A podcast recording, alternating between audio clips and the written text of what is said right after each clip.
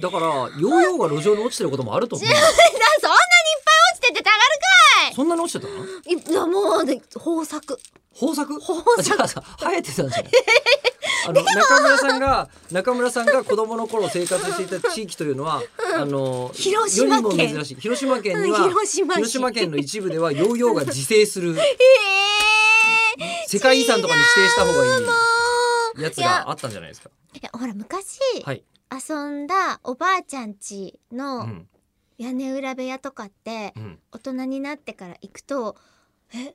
こんなに小さかったうわもう立ち上がることができないうわ頭ぶつかっちゃうんだみたいなのあるじゃないですか嬉しそうな小芝居するの知ってましたけど、それ先週の中で分かってました。もう分かってた。それなんじゃないの、確私の身長も小さかったし、そしたら地面が大きく見えるじゃないですか距離が近いからいやでもさ、手のひらに収まるサイズのものは、私の手のひらだって小さいんだよこれより手小さい手のひらの人がいてたまる かよ。でもほら実際には触ってないわけですしさ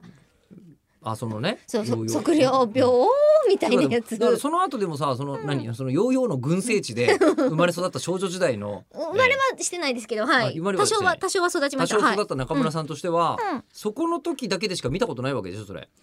それ以外は、あんまり見る機会は その後横浜に移り住んだんですけど横浜では群生してなかったでしょ。あんまなかったですねいでヨーヨーが生えてたんだよやいやいやいやそんヨなーヨことーがなる。だってこの真ん中のところに、デベソみたいな病が刺さってたもん、あだそののそのば信楽焼きのうんうんあのタヌキのおへそみたいな狸のおへそみたいなのやつががピュンってこう真ん中のところに植わってたもんっていう風にあの植生を見せるそういう植物なんじゃないですか。でもその頃私確かに顕微鏡で植物いろいろつぶすりつぶしてとか中身見てうん植物ノート作ってた、関係ないです ね。それは多分関係ないと思う。関係ないと思う面白げではありますけれど。 楽しかったでよとりあえずそれを中村さんのそのデマをもとにですよ。デマまあデマか言う本にこ当とか書い。てえっとデマじゃああやふやな記憶をもとに、はいあやふやな記憶をもとに私えっはと三千三百二十六円かけてはい百個の食料日を手に入れてしまったんですよ。 200個ですね合わせて200個です合わせて200個の、うんなので、えー今回3月21日に、うんはいえーおそらく歴史上初めての測量病配布会を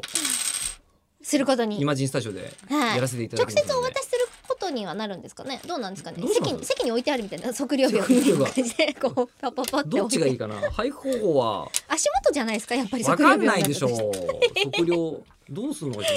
まあイマジンスタジオ多分釘打ち禁止なんですよねあーそっか建物だからなでもさ稲見さんあの、うんゲストの稲見さん頭いいから考えてくれるんじゃないどうやったおら置き方そういう、そういう使い方は間違ったえ違うの東大教授の間違った使い方